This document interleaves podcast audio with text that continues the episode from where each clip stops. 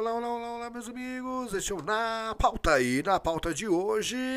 Hoje, segunda-feira, e você sabe, segunda-feira nós temos um encontro marcado com a história aqui no Na Pauta. Hoje é Na Pauta História.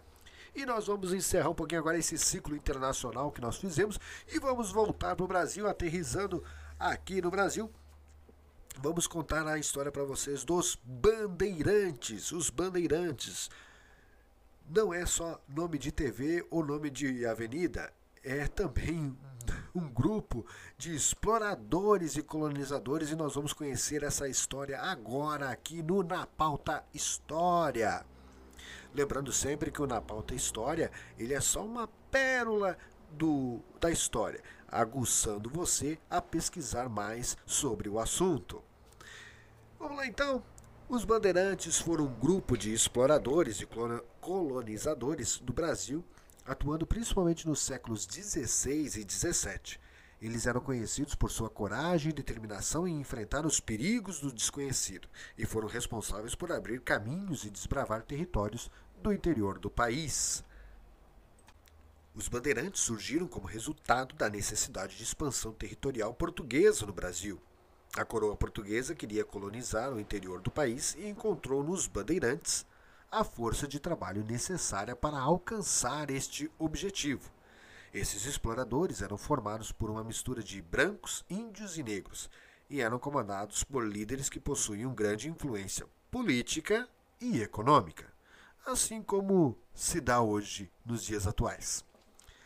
A principal atividade dos bandeirantes era a busca por metais preciosos, como ouro e prata, mas eles também se envolveram no comércio de escravos e na conquista de territórios indígenas.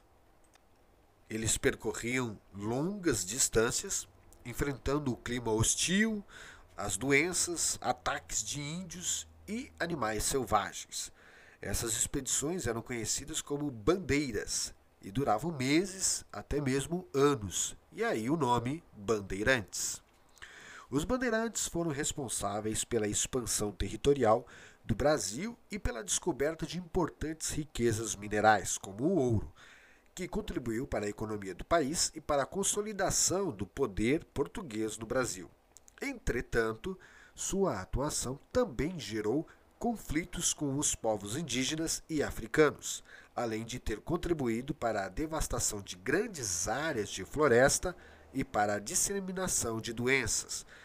Apesar dos feitos históricos dos bandeirantes, sua figura é polêmica, já que a sua atuação está associada a práticas violentas e exploratórias a história dos bandeirantes é, portanto, um exemplo da complexidade da colonização do Brasil e dos conflitos que surgiram entre as diferentes culturas que se encontraram no país. A principal motivação dos bandeirantes era o enriquecimento pessoal, e eles frequentemente usavam a violência para atingir esses objetivos, os seus objetivos.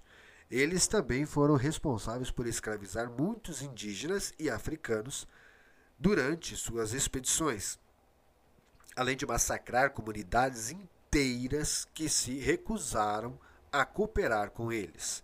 Apesar da sua importância histórica, muitos aspectos do legado dos bandeirantes são controversos.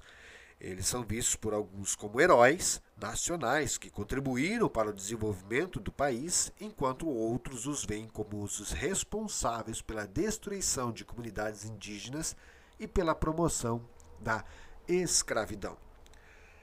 Os bandeirantes são homenageados, são homenageados perdão, em vários aspectos da cultura brasileira, incluindo literatura, teatro, música e artes visuais. Na literatura, por exemplo, a figura do bandeirante é explorada em romances históricos como O Guarani, de José de Alencar, e Inocência, de Visconde de Taunay, Além disso, há vários estudos acadêmicos sobre as histórias dos bandeirantes e suas expedições, que contribuíram para a formação do Brasil como nós o conhecemos hoje.